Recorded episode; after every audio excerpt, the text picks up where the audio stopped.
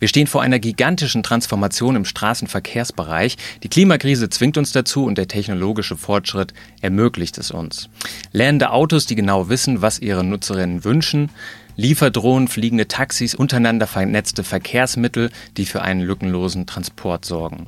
Im Moment hört sich das alles nach Science Fiction an, könnte aber in ein paar Jahren tatsächlich Realität werden. Zumindest in den Städten. Aber was ist dann mit den ländlichen Regionen? Werden die bei der Verkehrswende wieder vergessen? Und welche Rolle werden unsere Privat-PKWs darin noch spielen? Geladen, der Batterie-Podcast mit Daniel Messling und Patrick Rosen.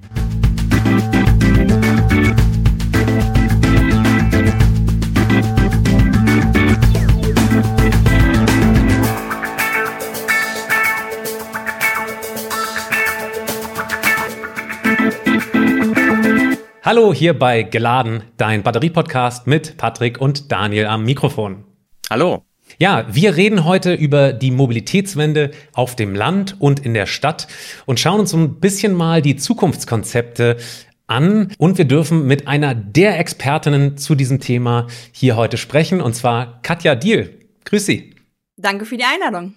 Frau Diel, ich darf Sie kurz vorstellen. Sie sind Mobilitätsexpertin, Autorin, Moderatorin und Beraterin, unter anderem für das österreichische Klimaschutzministerium und für das baden-württembergische Verkehrsministerium. Außerdem haben Sie einen eigenen Podcast, der heißt She Drives Mobility. Den haben wir natürlich unten in den Show Notes nochmal verlinkt. Jedem ist, glaube ich, klar, wir benötigen eine echte Verkehrswende, um mehr Klimaschutz zu erreichen. Wo stehen wir dann ganz konkret in Deutschland in Sachen Verkehrswende? Ja, wenn wir uns so ein bisschen umgucken in Europa, auf jeden Fall nicht äh, in den Top Ten. Muss ich leider so sagen, weil ich war letztes Jahr mit meinem Faltrad auf Interrail-Tour und habe mir genau die Städte auch mal angeguckt, denn die Mobilitätswende beginnt natürlich in der Stadt, weil da die kurzen Wege auch schon vorhanden sind und da ist schon einiges zu sehen, was man so machen kann. Aber auch aus Österreich kann ich äh, berichten, dass da äh, sozusagen das CO2-Budget äh, auch ein bisschen Führungskompetenz übernommen hat, weil wir einfach einhalten müssen, was wir in Paris aber auch in den Klimaschutzgesetzen unterschrieben haben. Und das wird da sehr viel konsequenter auch angewandt als Führungsinstrument. Wir fokussieren uns ja heute speziell auf den Straßenverkehr. Schauen wir uns das mal in Hinblick auf die Klimaziele an. Ähm, wie viele CO2-Emissionen fallen denn derzeit in Deutschland auf den Straßenverkehr? Ich finde es ganz interessant, dass wir ähm, die Mobilitätswende leider auch nur aufgrund der Klimakatastrophe anschauen. Also ich hätte es gerne intrinsisch motiviert verändert, weil das heutige System schließt ja viele Leute auch aus. Da kommen wir vielleicht noch mal drauf. Ähm, wenn wir draufschauen, was wir aktuell haben, ist es ziemlich verheerend. Und ich will da auch gar nicht mehr vom Sorgenkind-Verkehrssektor äh, sprechen, weil dieses Sorgenkind, glaube ich, schon mittlerweile 18 ist oder so. Also das ist ja der Sektor, der tatsächlich immer noch 2022 steigende Emissionen aufgewiesen hat. Und das in einer Zeit, wo andere Sektoren bis zu 40 Prozent schon gesenkt haben.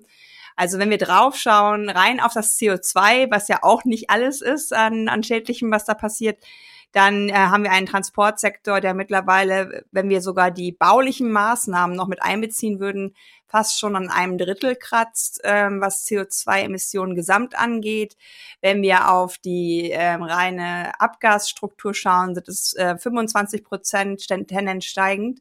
Und daran der Anteil des privaten Pkw liegt bei 61 Prozent und steigend. Also eindeutig ist der private Pkw CO2-Emittent äh, Nummer eins mit ganz, ganz großem Abstand. Also mehr als Fliegen verursacht, mehr als Schifffahrt verursacht und Schwerlastverkehr speziell auf das Auto, da kommen wir noch zu sprechen drauf. Natürlich jetzt der Unterschied zwischen Verbrenner und E-Auto. Jetzt aber doch nochmal die Frage, was sind denn so Dinge, so low-hanging fruits, also die einfachen Dinge, die man politisch verändern könnte, um relativ schnell weniger CO2 auf der Straße sozusagen zu emittieren?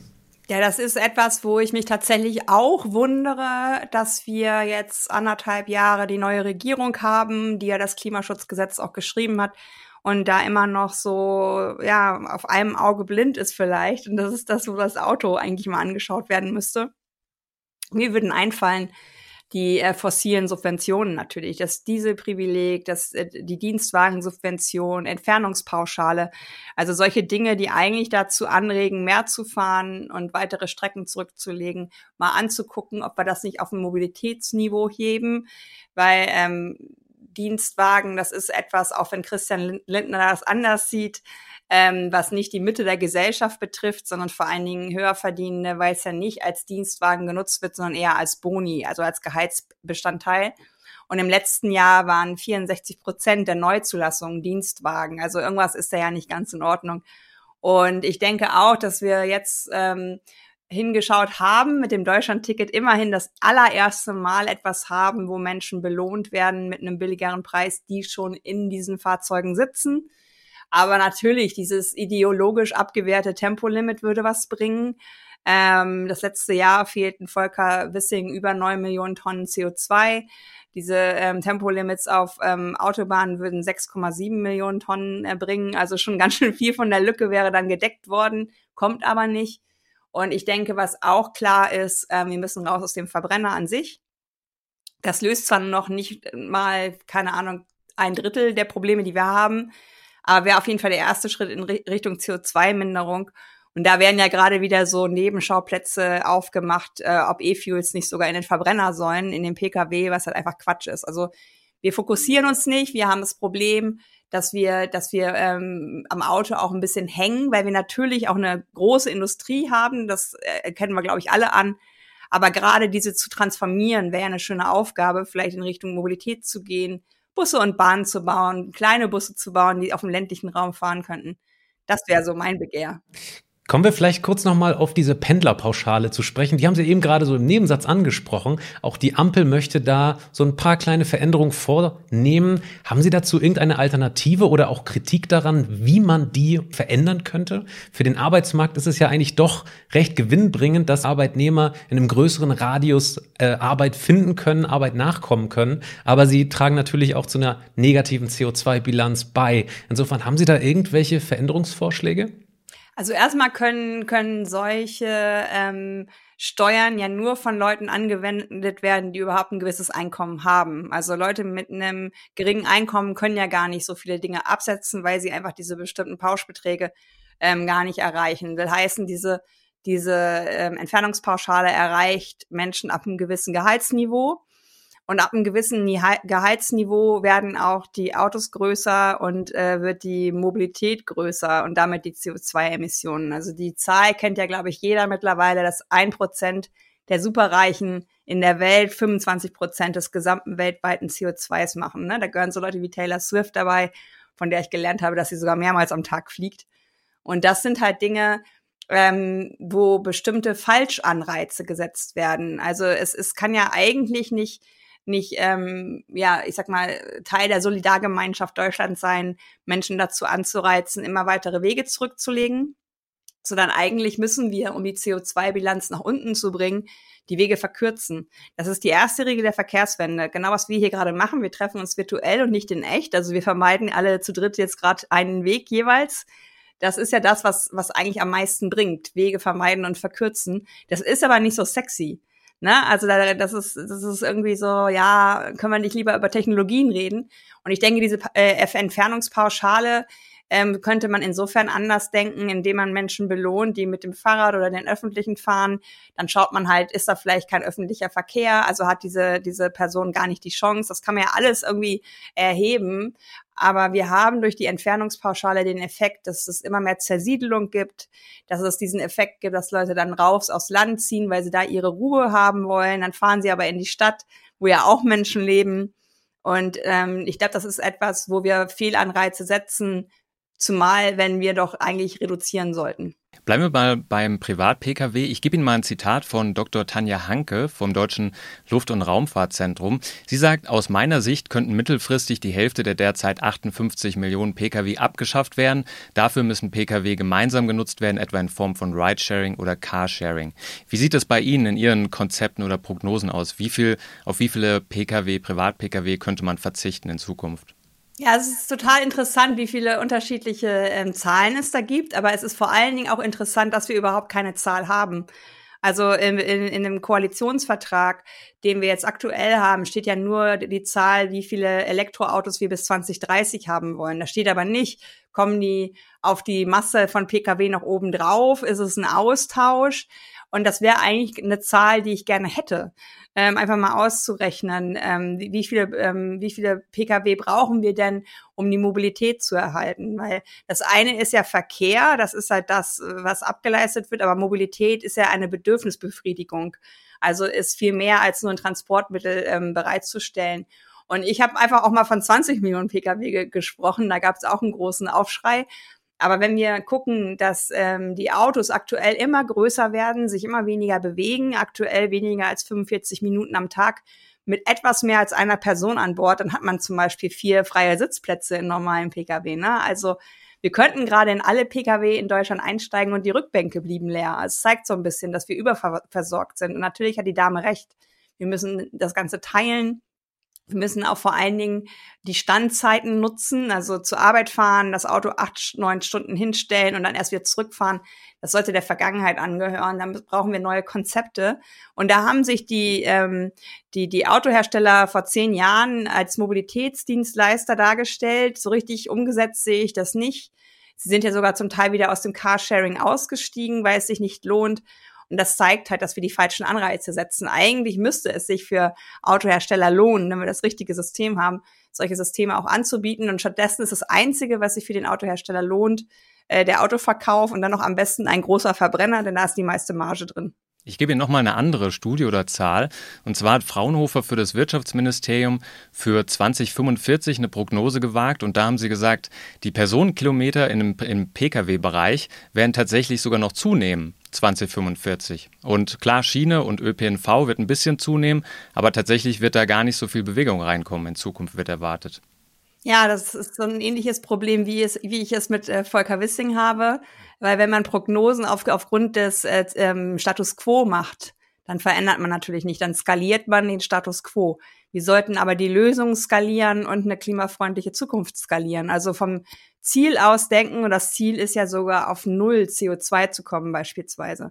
Und da finde ich es auch ein bisschen schwach von so einem Institut, das nicht zu berücksichtigen. Aber man merkt dadurch auch, das ist noch gar nicht in den Köpfen und in den Berechnungen angekommen, dass wir das auch immer mitdenken sollten.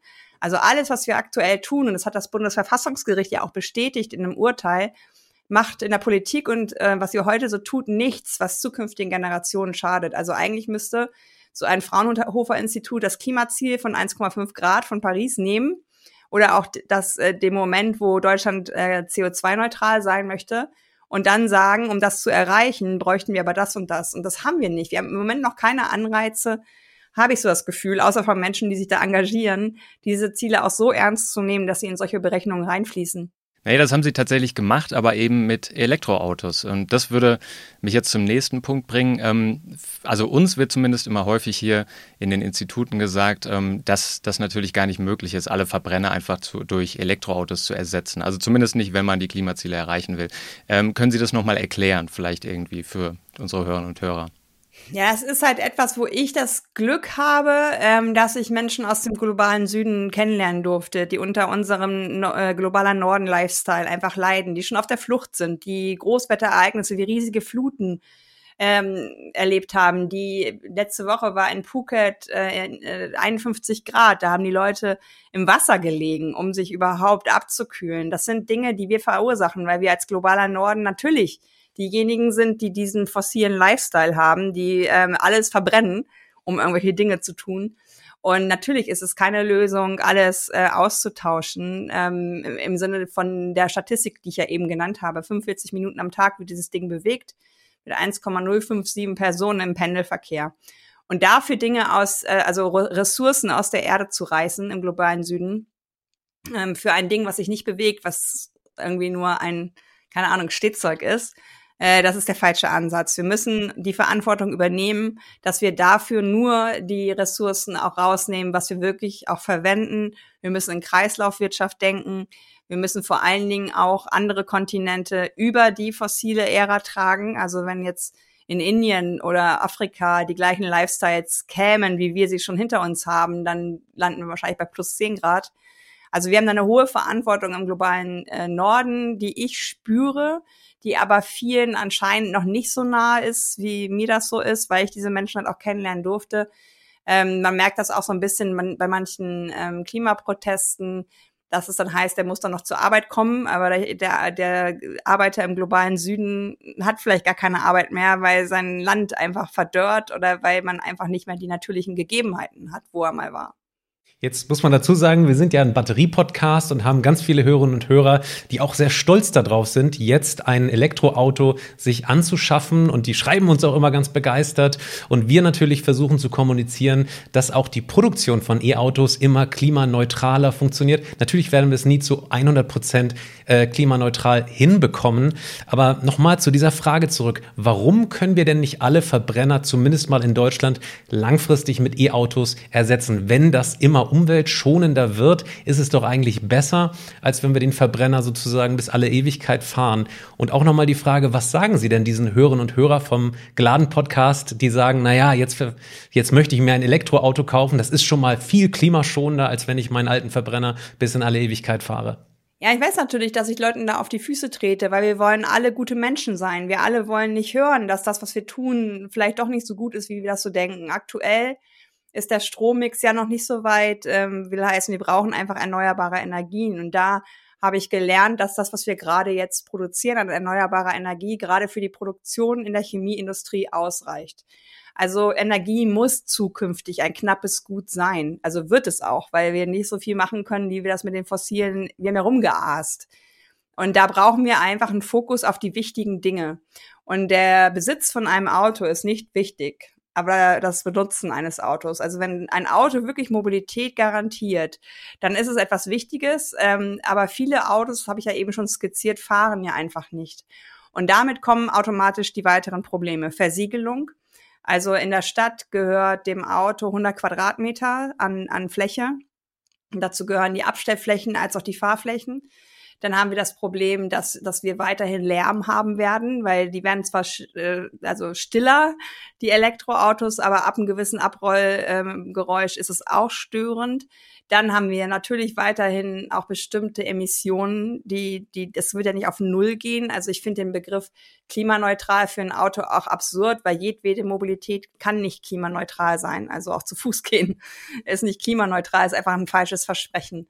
Was ich sehe, ist zum Beispiel ähm, in bestimmten Bereichen vom ländlichen Raum, wo man sagt, da können wir jetzt so schnell keine Lösung schaffen. Wenn da jemand eine Photovoltaikanlage auf dem Dach hat und seinen eigenen Strom lädt, dann ist er schon gut dabei. Aber auch da bitte kein riesen äh, nehmen, sondern eins, was dem Alltag genügt. Weil wir neigen dazu, übergroße Fahrzeuge äh, zu kaufen, deren ja, deren Angebot wir eigentlich gar nicht wahrnehmen. Also im ländlichen Raum, vielleicht mal so als Zahl, sind 50 Prozent der, der Autowege unter fünf Kilometern, 10 Prozent unter einem Kilometer. Also gesunde Menschen könnten das auch anders zurücklegen, glaube ich. Gutes Stichwort, kommen wir mal auf äh, tatsächlich die ländlichen Regionen zu sprechen. Das ist nämlich, ähm, glaube ich, ein Thema, was immer ein bisschen hinten runterfällt. Also zumindest stellen wir das so fest in der Diskussion um Energiewende, aber auch Verkehrswende.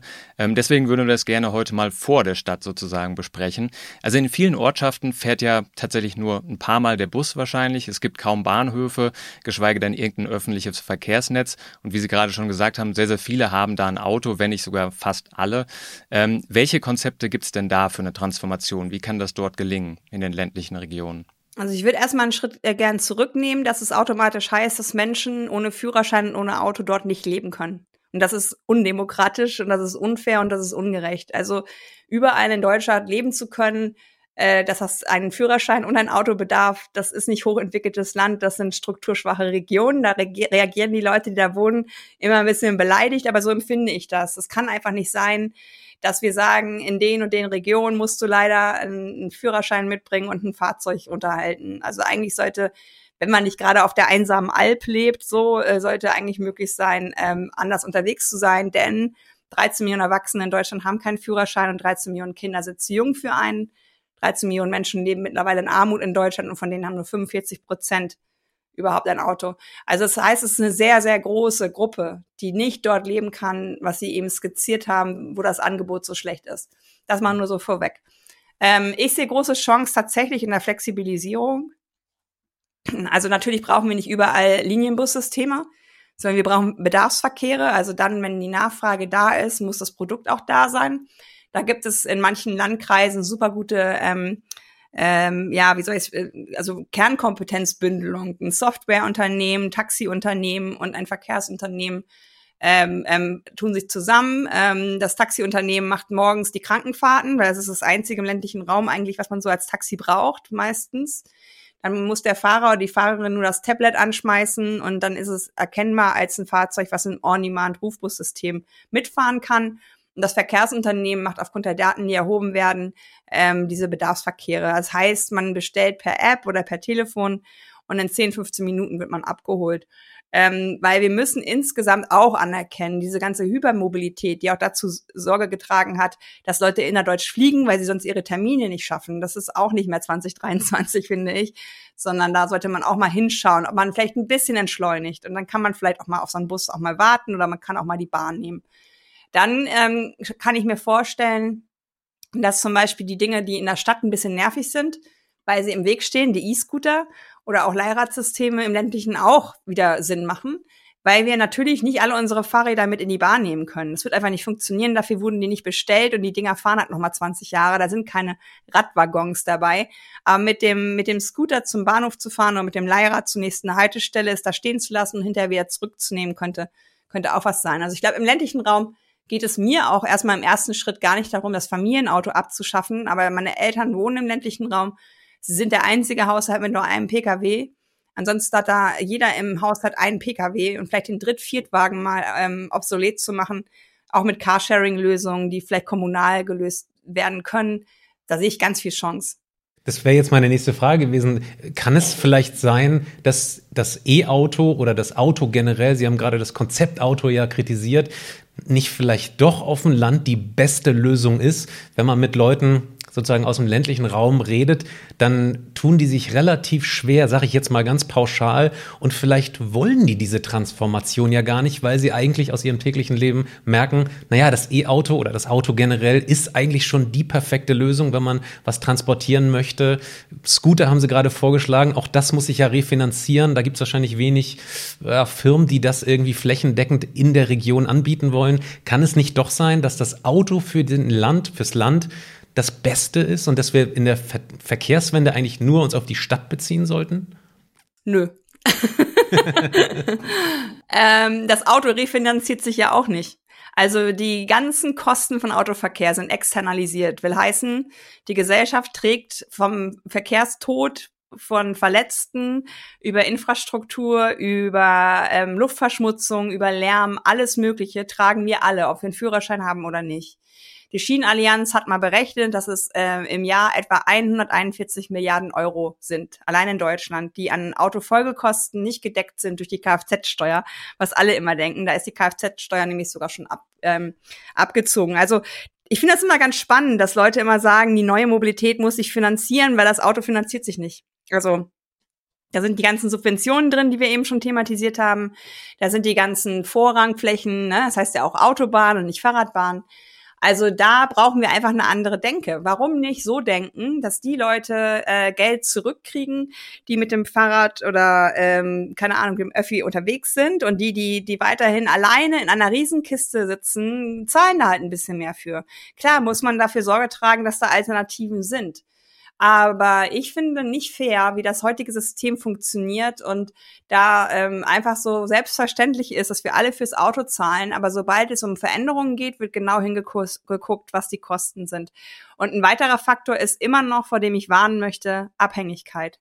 Also im ländlichen Raum alt zu werden, das merke ich gerade bei meinen Eltern, ähm, funktioniert nicht selbstbestimmt. Also wenn, wenn sie in einem Bereich leben, wo alles nur mit Auto geht, wird irgendwann der Punkt kommen, wo das nicht mehr funktioniert. Und ich sehe, wenn ich bei meinen Eltern den Familieneinkauf mache, wer sich im im äh, Supermarkt noch mit dem Rollator gerade hinter das Steuer sch äh, schleppt. Das ist natürlich kein böser Mensch in dem Moment, aber er hat vielleicht keine Möglichkeit anders, sich zu versorgen. Und da sollten wir in einer überalternden Gesellschaft allein aus Egoismus im Saft unserer Jahre stehend sagen, ich sorge aber auf jeden Fall dafür, dass wenn ich alt bin, ich weiterhin selbstbestimmt mobil sein kann ohne Auto. Weil in meiner Umgebung von, den El von meinen Eltern sehe ich, entweder ziehen die Richtung Stadt, die älteren Menschen oder zu ihren Kindern.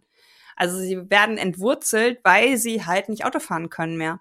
Und das ist was, was ich uns allen ersparen möchte, dass wenn wir halt lange Jahre dort gelebt haben, uns das Haus da auf Fleck gebaut haben, wir irgendwann nicht mehr selber bestimmt unterwegs sein können. Also da auch immer dran denken, dass wir nicht alle immer so gesund bleiben. Vielleicht verlieren wir auch mal einen Job und können das Auto nicht mehr bezahlen. Das kann ja alles passieren, haben wir während der Pandemie ja gemerkt. Also da einfach immer eine Wahlfreiheit gewährleisten. Das ist das, was ich mir wünsche.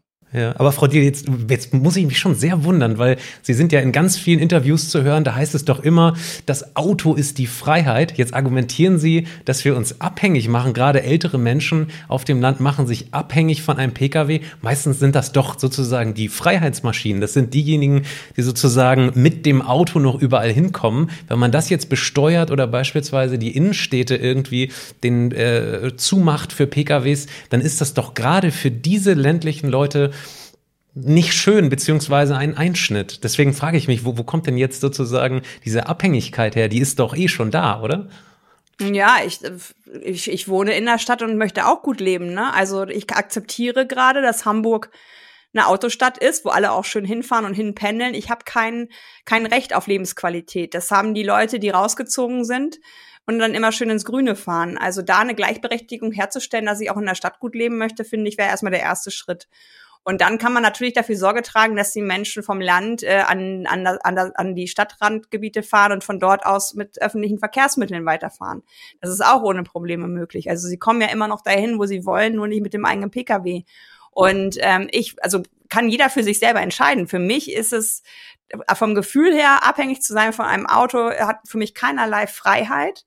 Ich glaube, Freiheitsgefühle hätte ich, wenn ich als Hobbyauto hätte, wenn ich einfach gerne fahre, äh, dann, dann ist das ja etwas, was ich einfach so fast schon wie ein Hobby mache. Dann ist es vielleicht Freiheit, weil man, weil man das genießt, im Auto alleine zu sein und so weiter.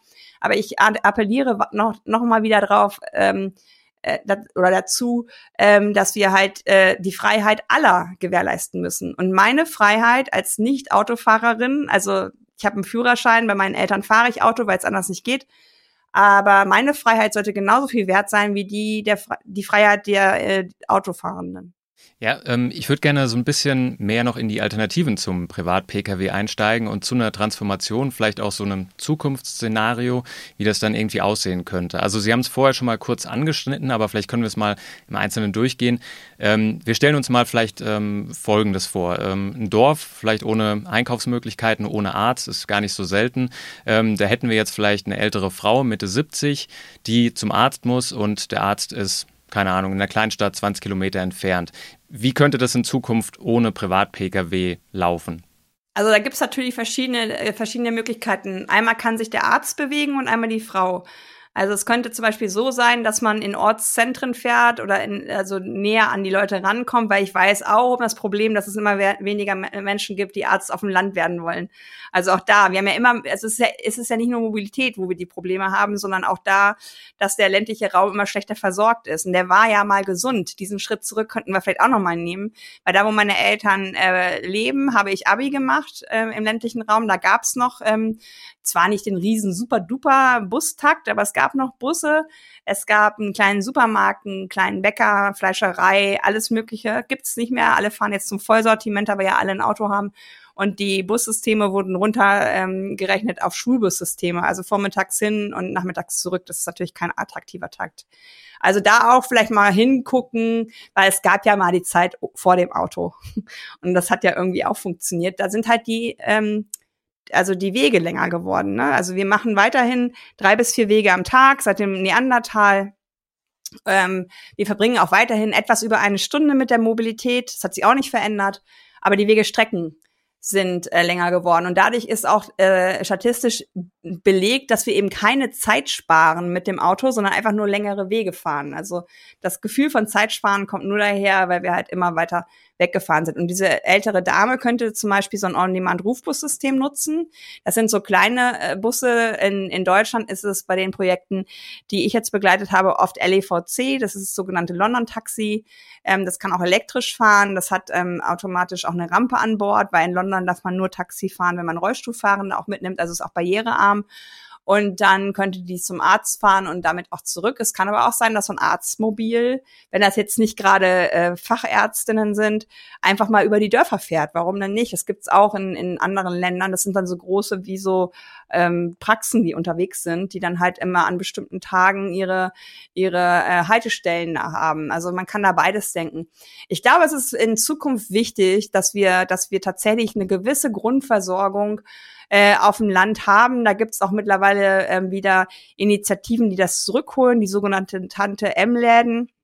Die kann man per Crowdfunding in, in seine Region holen. Das sind Läden, wo halt die, die täglichen Bedarfsdinge zu kaufen sind und die funktionieren auf, ähm, auf Vertrauen. Also da gibt's kein Personal, weil Personal wäre ja wieder teuer sondern da kann man ähm, per Cash zahlen, per Kreditkarte, also alle möglichen Zahlungsmethoden hat man da.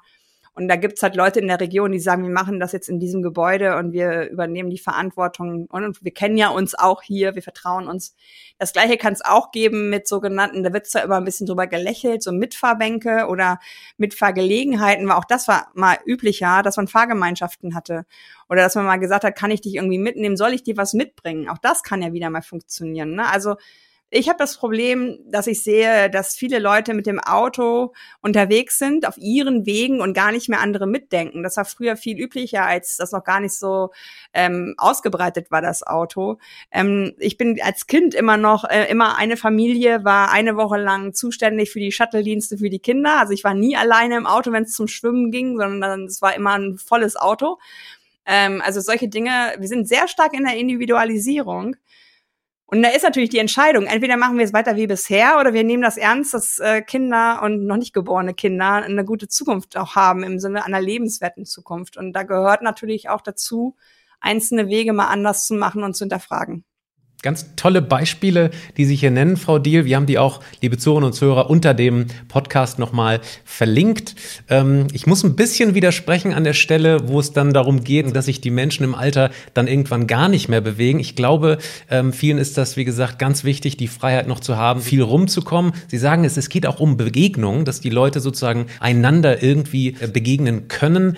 Kommen wir jetzt mal auf äh, andere Projekte im ländlichen Bereich zu sprechen. Sie haben es eben so ein bisschen gekratzt. Ähm, die meisten rechnen sich davon einfach noch nicht. Die müssen von Gemeinden und Landkreisen finanziell unterstützt werden. Welche Schritte, sagen Sie, sind denn hier noch nötig? Braucht es da ein Bewusstsein, dass diese Projekte, diese Mobilitätsprojekte sich nicht tragen müssen finanziell? Also erstmal hoffe ich nicht, dass ich gesagt habe, dass man sich im Alter nicht mehr bewegt, weil die größte Fußläufigkeit im, im äh, im Lebensverlauf haben wir als Kinder und als äh, Ältere. Was ja auch zeigt, dass wir zwischendurch ziemlich viel rumsitzen und meistens im Auto. Ähm, es ist total wichtig, dass sich, dass sich äh, Menschen ab einem gewissen Alter ähm, muskelbewegt bewegen, weil das schützt vor diesem Gebrechlichkeitssyndrom, ne? wo man sagt, Tante Erna ist hingefallen und so hat sich die Hüfte gebrochen, ganz plötzlich. Das ist meistens nie ganz plötzlich, sondern weil Tante Erna sich länger nicht äh, bewegt hat. Tatsächlich, ich wäre sofort dabei. Also wenn wenn es sowas gäbe wie eine einkommensabhängige ÖPNV-Abgabe, ne, dass Menschen, die die ein größeres Einkommen haben, zahlen halt ein bisschen mehr in diese Solidargemeinschaft ein und äh, Menschen, die davon partizipieren, weil sie nicht große Gehälter haben, ähm, zahlen vielleicht kaum etwas ein. Also aktuell zahlen wir alle gleichermaßen in dieses Autosystem, das ist auch die größte Abgabe, die wir alle zahlen, weil kein Verkehrssystem macht so viel Folgekosten wie das vom Auto. Und da kann ich mir einfach vorstellen, dass bestimmte Dinge, was, was wir zum Beispiel noch gar nicht haben, obwohl wir halt so krass im Kapitalismus leben, ist eine Straßennutzungsgebühr. Also, also Unternehmen, die wirtschaftlich die Straße nutzen, werden ja überhaupt nicht belangt. In, in, in London gibt es ja schon sehr lange eine City-Maut, auch für private Pkw. Das hat ganz klassisch dafür ge Sorge getragen, dass Verkehre steuerbar wurden. Also dass Menschen, ähm, die, die da halt wirtschaftlich auch unterwegs sind und in die Stadt rein wollen, auch mehr bezahlen und man auch die Wege anders lenkt. Also ich glaube, da heben wir manche Sachen noch nicht, die eigentlich relativ naheliegend sind. Und was natürlich immer wieder in der Diskussion ist, ist auch diese CO2-Abgabe. Die wäre ja bei solchen Produkten, wie wir sie eben besprochen haben, die geteilt sind und voll elektrisch, äh, auch eine ganz andere, als wenn ich mit meinem privaten Dodge Ram immer noch fahren möchte, weil der so schön blubbert. Also ich glaube, wir müssen einfach kreativer werden. In Frankreich ist es zum Beispiel so, dass äh, Firmen und Unternehmen, die an Bahnen oder Buslinien ähm, sich ansiedeln, zahlen eine Abgabe. weil vom Staat gesagt wird, wir äh, stellen dir die Infrastruktur bereit, damit Mitarbeitende und Kundinnen zu dir kommen, also darfst du was dafür bezahlen. Also eine ganz andere Wertschätzung auch für dieses Produkt ÖPNV. Und in Wien ist es so, dass die ähm, Parkplätze äh, kontinuierlich seit Jahren oder Jahrzehnten, vielleicht sogar schon immer drei Prozent abgebaut wurden, bepreist wurden und die Einnahmen gehen in das ÖPNV-System. Also solche neuen Zirkelschlüsse könnte man sich ja auch vorstellen für Deutschland. Dann beenden wir mal dieses Kapitel Land, äh, vielleicht mit der letzten Frage, einer Prognose. Wie wird denn der Verkehr 2030 und auch 2040 aus Ihrer Sicht auf dem Land aussehen? Ja, also wenn es nach mir ginge, anders. Aber wir haben ja gerade ähm, von Volker Wissing diese Prognose vorgestellt äh, bekommen, wo er aufgrund des Status quo und dass Menschen zu uns kommen, äh, nach Deutschland gesagt, dass auf jeden Fall der Straßenverkehr zunehmen wird. Ich würde lieber umgekehrt rechnen, wie können wir denn die, die Ziele erreichen, mit welchen Maßnahmen. Also mir wäre es total lieb, wenn ich jetzt mal, ich glaube nicht, dass meine Eltern das leider noch erleben werden, aber wenn ich jetzt mal das da nehme, wo meine Eltern wohnen, so, da fahren, fangen jetzt die ersten Bürgerbusse an, da fangen die ersten Kleinbuslinien wieder an. Also man fängt an, wieder das aufzubauen, was es schon mal gab. Und ich kann mir vorstellen, dass es auch irgendwann im Wettbewerb der Regionen interessant sein wird für den ländlichen Raum, eine gewisse Nahversorgung äh, anzubieten, weil immer mehr ähm, Jobs werden ja mobil abbildbar sein. Also die Leute müssen nicht mehr alle irgendwo äh, am Schreibtisch sitzen. Ähm, klar, produzierendes Gewerbe, Bäckereien und auch Krankenhäuser, das wird sie nicht digitalisieren lassen in dem Rahmen, aber ich glaube, wenn sich Leute aussuchen können, wo sie wohnen, weil sie halt viel auch remote machen können, dann ziehen die nicht unbedingt dahin, wo sie abhängig sind vom Auto, weil das heißt ja meistens auch, so wie bei meinen Eltern, dass eine ehemalige Spielstraße komplett vollgeparkt ist, da spielen keine Kinder mehr vor der Haustür. Also ich würde, wenn ich eine Familie hätte, ja aufs Land ziehen, damit die Kinder sich selbstbestimmter ähm, bewegen können. Meistens ist aber gerade das Gegenteil der Fall. Und durch selbstbestimmte Kindermobilität ähm, haben ja auch Eltern mehr Zeit. Also das sind ja alles Dinge, wo wir alle ähm, nutznießen, äh, wenn Kinder auch selber auf sicheren Radwegen zum Beispiel unterwegs sind. Ich kann mir auch vorstellen, dass das E-Bike im, im ländlichen Raum richtig viel Rolle gewinnen kann, wenn, wenn sichere Fahrradwege kommen, weil dann Leute halt sagen, okay, dann gehe ich nicht mehr ins Fitnessstudio, sondern fahre halt ähm, eine bestimmte Strecke immer noch mit dem Fahrrad und bin unterwegs und kann vor und nach der Arbeit mal so ein bisschen durchlüften. Also da sehe ich viele Dinge, auch Coworking Spaces brauchen wir vielleicht eher im ländlichen Raum und im suburbanen Raum, weil in der Stadt finde ich es so ein bisschen fast schon absurd, dass es die da gibt, weil es eigentlich viele Möglichkeiten gibt mittlerweile. Also viele Dinge, die wir in der Stadt haben, werden sich wahrscheinlich aufs Land übertragen. Vielleicht gibt es auch irgendwann sowas wie den Postbus wieder, den wir ja abgeschafft haben, wo Fahrgäste und Waren sich gleichermaßen in einem im einen Wagen bewe bewegen. Also ich sehe Stille, ich sehe ähm, Natur, ich sehe Klimaresilienz und Aufenthaltsqualität und Begegnung zwischen Menschen, ja. Ja, was das E-Bike angeht, da bin ich voll bei Ihnen. Da kann ich das auch mir gut vorstellen, dass sowohl auf dem Land als auch in der Stadt ähm, das in Zukunft sich weiter durchsetzen wird. Dann sprechen wir jetzt mal über die Mobilitätswende in der Stadt. Da sind ja die Bedürfnisse doch mal deutlich anders als auf dem Land. Hängt natürlich immer zusammen mit Lebensphase, mit Persönlichkeit, natürlich auch mit Wetter. Das muss man ganz klar sagen. Man setzt sich einfach deutlich ähm, ja, weniger aufs Fahrrad, wenn man, wenn es da draußen schüttet beispielsweise. Ähm, ja, welche Mobilitätsform sagen Sie denn ähm, ist am besten zugeschnitten äh, auf die Stadt, vielleicht auf die Großstadt jetzt mal? Also Norweger würden über uns lachen, weil die fahren auch bei minus 40 Grad und äh, ähm, Menschen aus den Niederlanden lachen wahrscheinlich, wenn wir vom Wetter reden, auch ziemlich laut. weil das gibt ja durchaus Möglichkeiten, sich äh, entweder, entweder fünf Minuten abzuwarten, wenn der Guss ein bisschen weniger wird, oder halt die entsprechende Kleidung anzuziehen. Also ich glaube, wir, wir sind alle auf dem Weg, diejenigen, die gesund genug sind, Rad äh, äh, zu fahren und auch die die ähm, ja, entsprechenden äh, Entfernungen vielleicht haben. Es wäre halt cool, wenn Arbeitgeber in äh, Umkleideräume, Duschen und, und sowas vorhalten. Ne? Dann könnte man halt sich umziehen und äh, ähm, entsprechend gestylt dann wieder ins Büro kommen. Ich glaube, die, die Mobilität in der Stadt ist einfach nicht eine, eine bestimmte Mobilität, sondern es ist die Mobilität, die in dem Moment genau das Bedürfnis befriedigt, was ich habe. Also in, in der Stadt, glaube ich, ist es eine Verkettung von Mobilitätsmöglichkeiten. Also da kann manchmal, ähm, also ich bin jetzt zum Beispiel seit, weiß ich nicht, mittlerweile drei Jahren mit dem Faltrad unterwegs. Da kann ich auch mal, wenn es schüttet, mein Rad einfach zusammenklappen und in die, die U-Bahn steigen, ungeplant. Also ich habe für mich da eine große Freiheit entdeckt, weil ich das auch mit dem ICE kombiniere. Äh, ich darf es ja mitnehmen, weil es ein Gepäckstück ist und dann steige ich am anderen Bahnhof aus und direkt los mit dem Navi, Fahrradnavi äh, zu meinem Zielort. Also muss mich da jetzt auch nicht unbedingt mit Busplänen oder so beschäftigen. Ich glaube, Menschen haben da unterschiedliche Bedürfnisse. Es gibt Menschen, die gerne ökologisch unterwegs sein wollen. Dann gibt es vielleicht Menschen, die eher so Richtung schöne Wege. Dann gibt es Menschen, die sagen möglichst schnell oder möglichst billig. Und das ist hoffentlich die App der Zukunft, die da berät, die auch alle An äh, Angebote kennt. Weil aktuell, wenn ich in fremden Städten bin, ist es mir als Kundin überlassen, rauszufinden, was gibt es denn hier eigentlich alles. Also da ist ja nicht ein, ein Sammelpunkt, wo ich alles auffinde, sondern ich muss mich selber kundig machen, welche E-Scooter-Anbieter, welche Leihräder, welche ähm, ja, Taxi- und Mietwagensysteme gibt es, welches Carsharing. Das kommt ja nicht auf mich zu. Und das sollte zukünftig anders sein, dass ich sage, ich möchte von A nach B und dann schlag mir mal verschiedene Dinge ähm, vor und dann entscheide ich mich, weil es ein sonniger Tag ist, vielleicht eher für die Frischluftvariante oder weil es schnell gehen muss für das, wo am wenigsten Zeit vergeht. Ähm, also das wäre für mich was, wo in der Stadt ein riesen ähm, Fund zu heben ist. Und ähm, tatsächlich glaube ich in der Stadt auch nicht an riesige autonome Autosysteme, weil da lese ich gerade ein Buch, ähm, was nochmal darauf eingeht, wie das mit Uber und Konsorten in, den, äh, in Amerika ja wirklich schief gegangen ist und immer noch mehr Verkehr ähm, geschaffen hat und auch teilweise sind die ja wieder rausgeflogen aus bestimmten Städten. Ähm, ich glaube, wir müssen immer wieder den, den, den, die Füße so ein bisschen auf der Erde behalten, was wir eigentlich erreichen wollen. Und das ist halt CO2 ähm, runter und das ist aber auch Lebensqualität, also Klimaresilienz in der Stadt. Und da denke ich, wird es immer mehr wertvoll sein. Also ich sitze jetzt hier in Berlin in meinem WG-Zimmer und gucke halt auf, auf grüne Bäume. Das tut mir sehr viel mehr gut, als wenn da jetzt ein Parkplatz wäre. Ähm, da auch einfach zu gucken, wo sind vielleicht neue Werte. Und ist es auch in der Stadt vielleicht einfach eine Mobilität, die sich eher am Fußverkehr orientiert? Das machen ja auch viele Städte mittlerweile. Mhm. Dann traue ich mich vielleicht jetzt mal die nächste Frage zu stellen. Ich bin äh, noch Pkw-Besitzer eines Verbrenners und jetzt machen wir es doch mal ganz konkret. Also ich fahre hier zur Arbeit, das sind knapp fünf Kilometer, sehr gerne mit Pkw, sehr selten, ein bis zweimal im Monat.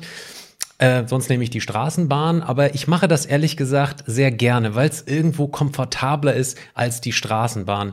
Frau Diel, jetzt müssen wir uns irgendwie einigen, wie kann man mir dieses Auto irgendwie finanziell madiger machen oder irgendwie die Umstände so gestalten, dass ich nicht mehr Pkw fahre oder nicht mehr so gerne fahre. Wie machen wir es? Machen wir es über Steuern? Machen wir es irgendwie über negative Anreize, vielleicht weniger Parkplätze?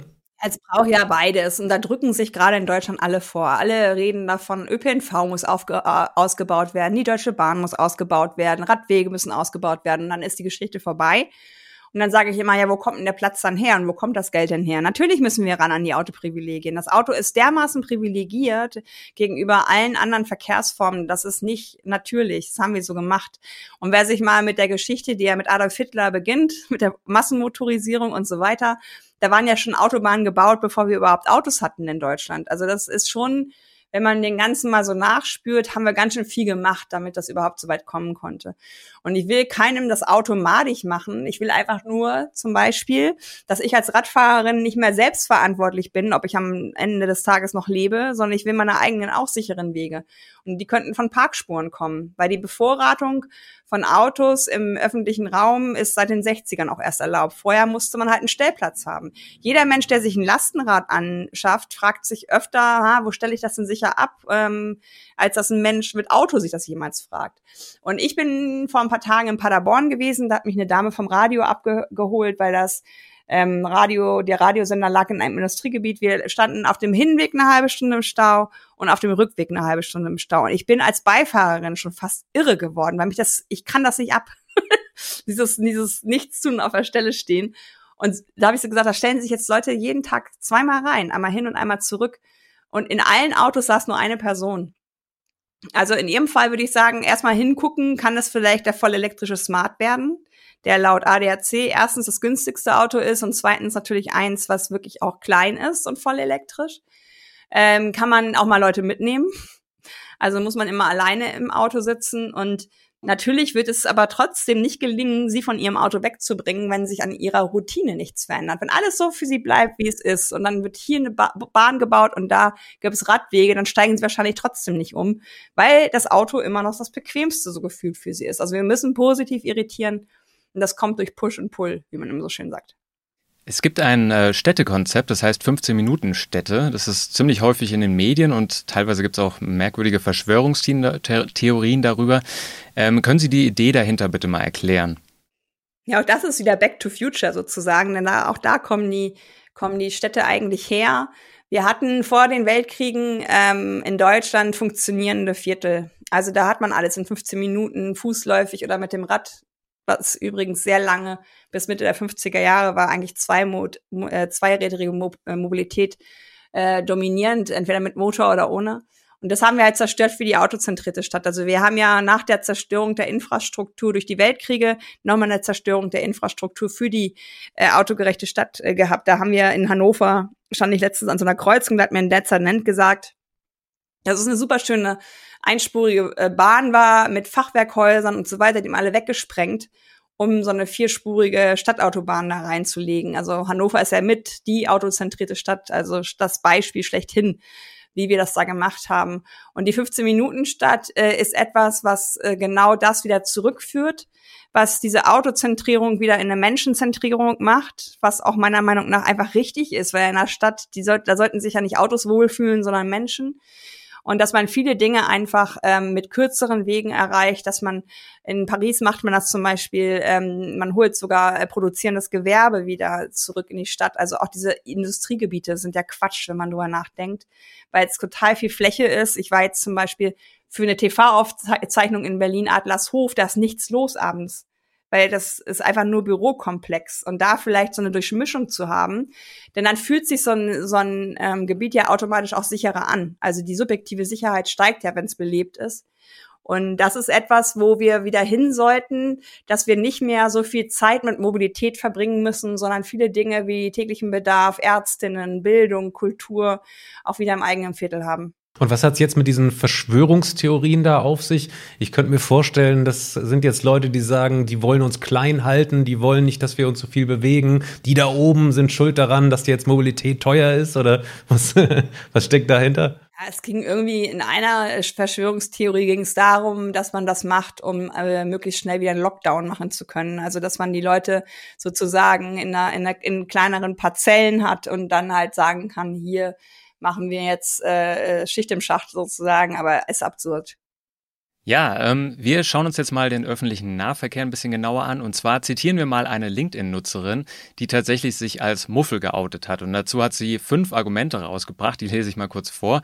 Erstens, zu viele Leute auf viel zu wenig Raum. Zweitens, keine Garantie, nach einem anstrengenden Arbeitstag einen Sitzplatz zu ergattern. Drittens, gezwungen zu sein, die privaten Gespräche und Telefonate anderer Menschen mitzuhören. Viertens, regelmäßige Beta-Tester für neue Infekte sein zu dürfen. Und fünftens, lange Wege zur Start- und Endhaltestelle.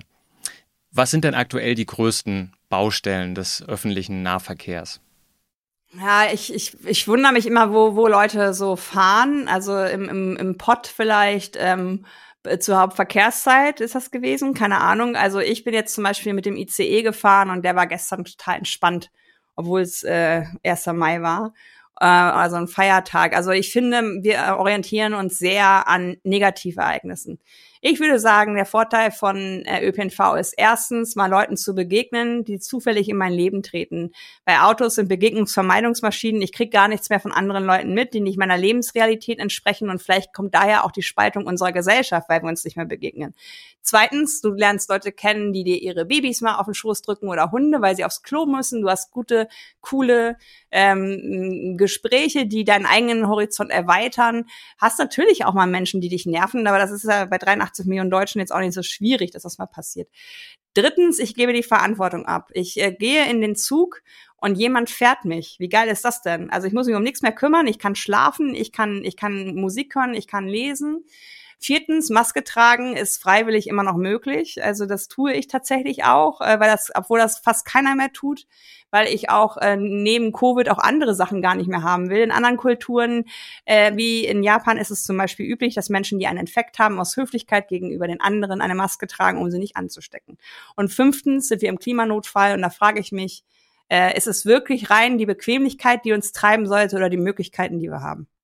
Ich vermute sowieso, dass hinter solchen Kritiken Leute stehen, die wahrscheinlich sehr selten mal äh, Bus oder Bahn gefahren sind. Ich glaube, viele ähm, Kritiken sind tatsächlich gar nicht so gerechtfertigt. Wie Sie sagen, meine Erfahrungen sind auch so, dass äh, es eigentlich relativ angenehm ist und weil ja in letzter Zeit die Bahn oft kritisiert wird, es hält sich alles noch in Grenzen. Ehrlich gesagt, wir leben in einem Land, wo die Infrastruktur der ÖPNV gar nicht so schlecht ist, wie es immer lautet. Ja, und es, es setzt sich ja auch keiner ins Auto und sagt, Mann, ey, heute hat die Straße wieder nicht funktioniert, 45 Minuten Stau. Also darüber, darüber ist, ist einfach keine Empörung, weil wir in dem Moment das Lenkrad halten. Da müssten wir auf uns selber zeigen, warum mache ich das eigentlich? Aber wenn die Bahn zu spät kommt, kann ich halt auf andere zeigen und sagen, das ist halt schlecht gelaufen. Und naja, nach einer jahrzehntelangen Autopolitik im Verkehrsministerium ist auch logisch. Das ist ein super gutes Produkt, was in Österreich und der Schweiz eine ganz andere Qualitätsstufe nochmal hat. Natürlich nicht die hat, die es haben könnte. Absolut. Wir müssen trotzdem noch über ein äh, Thema reden, und zwar das ist der Lieferverkehr, auch innerstädtisch. Schätzungen aus Zeiten vor der Pandemie gehen noch von 80 Prozent Zuwachs bis 2030 aus. Da fragen wir uns natürlich, ähm, wenn man die Innenstädte beruhigt, dann bleibt immer noch der Lieferverkehr, bleiben immer noch Anlieferungen von Produkten, von Waren da. So richtig ganz äh, ohne Autos und ohne Lkw geht dann doch nicht, oder? Ähm, im, Im Wirtschaftsbereich kann ich das jetzt so ähm, nicht beurteilen. Also ich kann aber beurteilen, ähm, ich habe einen, einen Herrn bei mir im Haus wohnen, der fast täglich mehrere Amazon äh, Pakete kriegt. Und das ist sowas, da mache ich mal gerne ein Fragezeichen dran. Und ich mache auch gern äh, an Same-Day-Delivery ein, ein Fragezeichen dran. Ähm, also auch da müssen wir vielleicht mal auch wieder auf die eigene äh, Konsumstruktur gucken, weil ich hatte so das Gefühl, durch die Pandemie haben auch relativ viele Menschen eine gute Ausrede gefunden, unfassbar zu eskalieren, was Lieferdienste angeht, was, was, was ähm, Bestellen im Internet angeht, dann halt dieses Retouren wieder zurückschicken und so weiter. Natürlich ist auf der anderen Seite der Medaille ein, ein Einzelhandel, der da auch dazulernen sollte. Ähm, ich bin aber äh, unwillig, ähm, also da, wo ich lebe, gibt's Gott sei Dank noch viele kleine Geschäfte, dass die pleite gehen, nur weil alle in die großen Ketten gehen oder halt online bestellen. Also ich bin gern Teil äh, dieser Community, die diese äh, Warengeschäfte halt aufrecht erhält, weil es ist einfach ein schöneres Gefühl, als halt diese in diesen klassischen am Bahnhof befindlichen deutschen Straßen. Das hat Jan Böhmermann ja auch so schön äh, in der Sendung letzten, oder ist es doch Hagen oder war das Detmold? Man kann gar nicht mehr unterscheiden, weil überall die gleichen, die gleichen äh, Kettengeschäfte sind. Das sieht überall gleich aus. Ähm, es gibt aber auch da natürlich andere Lösungen. Ähm, große Paketdienstleister ähm, verkleinern ja in der Stadt zum Beispiel die Größe der, also die kommen nicht mal mit dem LKW, sondern mit Lastenrädern, mit größeren Lastenrädern. Also bei mir in der Ecke fährt ein Riesenlastenrad von Schenkers, wie so ein Mini-LKW, aber halt auf dem Fahrrad. Dann gibt's eine Idee, dass man äh, vielleicht auch irgendwann autonome ähm, Paketboxen hat, sodass diese Paketboxen Montag, Dienstag, Freitag, wie auch immer woanders stehen, über Nacht sich an diesen Ort bewegen ähm, also ich glaube, es gehört dazu, die Logistik an sich anders zu denken. Es gehört dazu, möglichst viele Dinge auf die Schiene zu packen. Es gehört aber auch dazu, als Endkundin zu überlegen, macht es eigentlich Sinn, dass ich Bücher bei Amazon bestelle? Die sind ja genauso teuer oder billig, wie wenn ich es beim Buchhandel bestelle, wo ich es auch am nächsten Tag bekomme. Jetzt schauen wir uns bitte mal die politischen Akteure an, die jetzt für diese ganze Verkehrswende zuständig sind. Also klar, natürlich Volker Wissing, beziehungsweise das Verkehrsministerium ist natürlich klar, spielt da eine Riesenrolle. Aber wer sind sonst die anderen Player?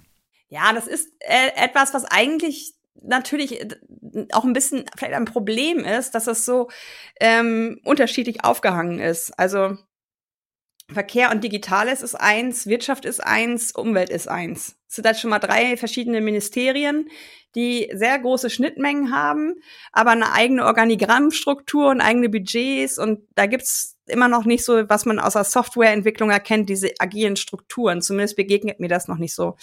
Deswegen weiß ich gar nicht, ob ich so auf Bundespolitik unbedingt gucken würde. Ähm, ich bin ja bei, wie schon genannt, Winfried Herrmann Verkehrsminister von Baden-Württemberg. Und der ist für mich wirklich jemand, der das sehr gut voranbringt. Mit dem Mobilität 2030 Programm will er im ländlichen Raum Stundentakt, Halbstundentakt oder On-Demand Rufbussysteme, je nachdem, wie dicht die Besiedelung ist, sodass Menschen da auf jeden Fall eine, eine eine ähm, Alternative zum Auto finden, Radwegeausbau auch, um diese E-Bike-Nutzung voranzubringen. Die Region Hannover berate ich, äh, die sind auch, also eben nicht die Stadt Hannover, die auch auf dem Weg ist, aber die Region Hannover, die sind auch auf dem Weg, haben sogar vor, noch vor dem Deutschlandziel klimaneutral zu werden. Und das formt ja automatisch eigentlich die, die Mobilität, die man gestaltet. Also wenn wir es wirklich ernst nehmen, dann und dann ist Zeitpunkt X, dann wollen wir CO2-neutral sein, müssen wir was dafür tun. Wir können nicht mit dem weiter so vorangehen. Ich denke, was aber auch eine wichtige Rolle spielt, ist äh, die Arbeitgebermentalität. Also mache ich weiter den Dienstwagen oder gebe ich meinen Leuten eher ein Mobilitätsbudget, äh, Homeoffice-Anteil, weil da sind leider auch viele, äh, nachdem die Pandemie jetzt ja angeblich vorbei ist, äh, wieder dabei, die Leute wieder ins Büro zu holen, gegen ihren Willen zum Teil. Weil ich glaube, da sollte jeder, jeder Mensch, der, der arbeitet, selber entscheiden dürfen, ähm, was tut mir auch gut. Weil manchen Menschen tat es vielleicht auch mal gut. Bei allen Negativen, was Homeoffice auch so haben kann. Ähm, und da denke ich, kann auch manchmal der Arbeitgeber natürlich Mobilität steuern. Auch zum Beispiel sich mit anderen Arbeitgebenden, wenn wir jetzt sagen, wir sind hier in Frankfurt, ähm, sich mit anderen zusammenzutun, hey, wo kommt, kommen denn eure Leute her? Ah ja, aus der und der Region, dann lass uns da doch einen Coworking Space zusammen machen, dann hat man das Socializing, dann haben wir trotzdem mit Menschen zusammenarbeitend, ähm, dass man da tätig sein kann, und dann kommen die Leute vielleicht nur noch einmal in der Woche ins Headquarter. Jetzt habe ich am Ende dieses Podcasts noch eine Frage an Sie. Und zwar habe ich mir in der Vorbereitung gedacht, Mensch, wie demokratisch kann eigentlich so eine Verkehrswende sein? Kann es nicht sogar dazu kommen, theoretisch zumindest mal, dass wir jetzt Politik machen, die am Ende sogar vielleicht gegen den Menschen sich äh, sozusagen entpuppt. Also bleiben wir mal bei der Oma, die jetzt auf dem Land wohnt. Irgendwann gehen Steuern hoch, sie kommt mit ihrem Pkw, dem teuren Pkw gar nicht mehr in die Innenstädte rein und dann kommen wir daher und sagen, Mensch, brauchst nur noch die App hier zu benutzen und dann kannst du dir ein autonomes Auto sozusagen dir holen. Vielleicht will die das gar nicht. Vielleicht möchten die Menschen auf dem Land immer noch ihr Pkw benutzen und vielleicht möchten ein Großteil der Menschen auch in der Innenstadt, die sich einen großen SUV leisten können, auch den noch benutzen. Aber am Ende könnte es doch dazu kommen, dass es sozusagen eine, eine Verkehrswende gibt, die vielleicht nicht jedem gerecht wird. Also wie demokratisch kann diese Verkehrswende sein und wie wird sie im Moment gestaltet? Wer entscheidet das denn eigentlich dann? Im Grundgesetz steht, die Würde des Menschen ist unantastbar ähm, um Mobilität zu bitten, ist meiner Meinung nach würdelos. Und das müssen meine Eltern und andere ja, die nicht mehr Auto fahren können. Und im Grundgesetz steht auch, dass ich ein Recht auf körperliche Unversehrtheit habe. Das ist nicht gewährleistet im Moment in, auf dem Fahrrad in Hamburg. Also wir können natürlich darüber reden, wie undemokratisch kann das System werden. Wir können aber auch darüber reden, wie undemokratisch ist das System im Moment. Und äh, acht Menschen sterben ja täglich im Straßenverkehr, 880 werden bis zu schwerst verletzt. Also da wird das Leben auch nicht mehr dasselbe sein. Und wir machen nicht wirklich viel, um das zu verändern. Also andere, äh, Helsinki hat zum Beispiel Vision Zero, also keine Straßenverkehrstoten mehr, äh, hat auch jetzt mehrere Jahre schon mal geschafft, null äh, zu schaffen. Wenn man das will, kann man das. Und ich glaube, seit 2015 ist kein Kind mehr umgekommen im Straßenverkehr von Helsinki. Und es ist immer interessant für mich, weil ähm, irgendwie habe ich so das Gefühl, dass manche Leute, die so den Status quo betrachten, den so sehen wie den Garten Eden, wo wir alle noch nackig umeinander rennen, völlig zufrieden und irgendwer beißt vielleicht in den Apfel. Ich sehe das heutige System aber überhaupt nicht als demokratisch an, weil gerade mehrfach marginalisierte Personen, Menschen, die in Armut leben, Menschen mit Behinderungen, Kinder, all die schränken wir ein, weil die nicht Auto fahren können. Und ähm, von daher sehe ich, wenn wir es gut gestalten, eher Chancen. Und zu mir hat jemand vom ADAC auch mal gesagt, ja, die Frau im ländlichen Raum, die muss doch, wenn sie 80 ist, noch zum Grab ihres Mannes kommen. Habe ich gedacht, warum denn mit dem Auto? Um Gottes Willen, dann gibt doch der Frau irgendeine Möglichkeit, da so hinzukommen, ohne dass sie Auto fahren muss. Und ähm, ich glaube, wenn wir es gut machen, gut meinen, alle sehen wollen, die heute schon vergessen sind, wieder mit ins Boot zu holen, dann können wir eine Mobilität bauen, die allen ähm, eine Zukunft gibt, wo man selbstbestimmt mobil bleibt, oder wo man auch eine, eine Welt hat, die endlich wieder menschenzentriert ist und nicht das Auto im Fokus hat. Damit sind wir am Ende angekommen. Vielen Dank für Ihre Einschätzungen und Prognosen, Frau Diel. Liebes Publikum, wenn Sie da auch mitdiskutieren wollen, dann schreiben Sie uns doch unten in die Kommentare was Sie so für Alternativen zum Auto sehen oder ob Sie denken, dass das tatsächlich auch weiterhin das Verkehrsmittel schlechthin bleiben wird im Privatbereich. Wir sind sehr, sehr gespannt, wie das weitergeht mit den ganzen Zukunftsszenarien und der Transformation. Wenn Sie Fragen haben, dann richten Sie die wie immer an patrick.rosen.kit.edu oder an daniel.messling.kit.edu. Machen Sie es gut, bis zum nächsten Mal. Tschüss. Tschüss. Tschüss. Geladen, der Batterie-Podcast mit Daniel Messling und Patrick Rosen.